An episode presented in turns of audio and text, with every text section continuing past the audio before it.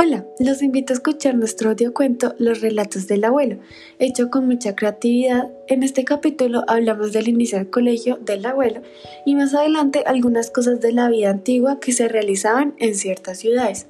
Les encantará, sé que les va a gustar tanto como me gustó a mí. Disfrútenlo.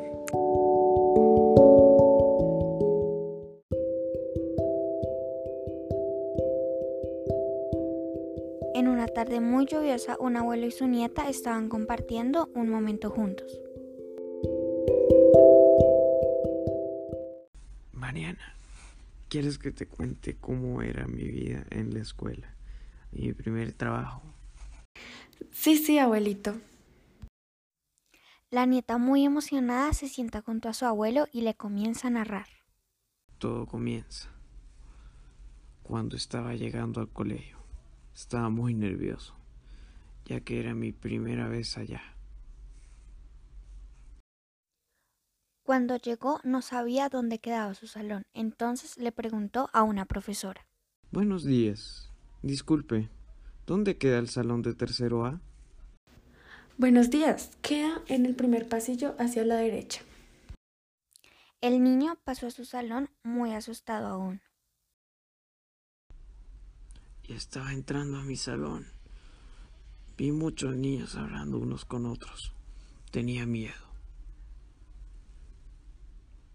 Pero procedí a sentarme en un puesto de atrás. Ya después de haber pasado un momento, entra la profesora. Cuando entró la profesora todos se quedaron callados. Eso me pareció algo gracioso. Buenos días, niños, bienvenidos. Bueno, vamos a presentarnos por lo que veo muchos nuevos. En ese momento me puse más nervioso, ya que era muy tímido, no sabía qué decir ni cómo decirlo. Fueron pasando varios estudiantes y cada vez se le acercaba más el momento a Martín. Llegó mi turno. Ya tenía algunas cosas pensadas que decir, ya que a todos les hicieron las mismas preguntas. Hola, buenos días. Es tu turno. ¿Cuál es tu nombre? Bueno, mi nombre es Martín. Qué buen nombre. ¿Cuántos años tienes? Tengo 11 años. ¿Y qué es lo que te gusta hacer en tu tiempo libre? Me gusta mucho leer, escuchar música y la tecnología. Muy bien. Después de la presentación me tranquilicé un poco más. Fueron pasando los años y Martín fue conociendo algunos amigos. Cuando conocí a mi mejor amigo, yo estaba leyendo sobre las máquinas. Él se sentó al lado mío y de la nada me comenzó a hablar. Fueron pasando los años y Martín fue conociendo algunos amigos.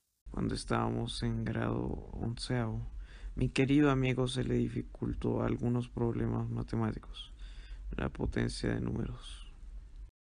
Martín le tuvo que repetir muchas veces, pero logró aprenderlo.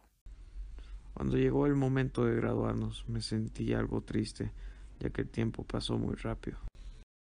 Después de la graduación, a Martín y su mejor amigo los llevaron a prestar servicio en la ciudad de París, en el cual tenían que prender las luces de la mitad de la ciudad. Después de haber conocido la ciudad, los llevaron a los lugares donde iban a dormir. Era algo grande y cómodo. Nos llevaron a donde la jefa, por así decirlo, que nos explicó qué teníamos que hacer. Bienvenidos a este espacio en el que les ayudaremos a esta gran ciudad con algo muy fácil. Tienen que prender las luces de la mitad de la ciudad. Tienen que hacerlo muy rápido. Les explicaré cómo es el funcionamiento de estas lámparas. En estas lámparas la luz se consigue estableciendo una corriente eléctrica entre dos electrodos situados con el tubo lleno de gas o vapor ionizado, que en este caso es de gas. Para prenderlo primero hay que retirar la válvula que está en la parte superior. El queroseno a la alta presión es forzado a atravesar un pequeño orificio donde se descomprime y gasifica. Ahí es donde la lámpara se enciende.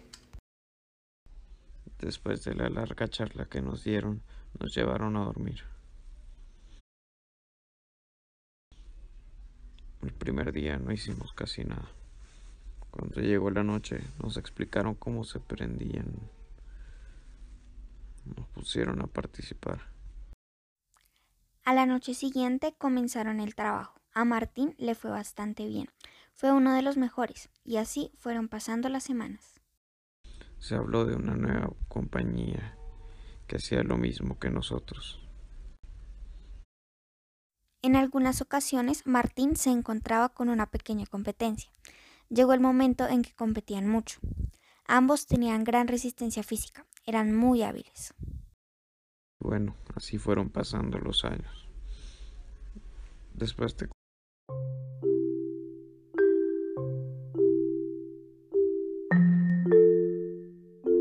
¿Acaso necesitas un espacio en el que cultivar tus plantas? ¿O para hacer una construcción, tal vez? Visita airspace.co. En airspace.co puedes encontrar una gran variedad de suelos con tus necesidades. Desde 4 millones de pesos colombianos por metro cúbico hasta 40 millones de pesos colombianos por metro cúbico. ¿Qué esperas? Pruébalo ya.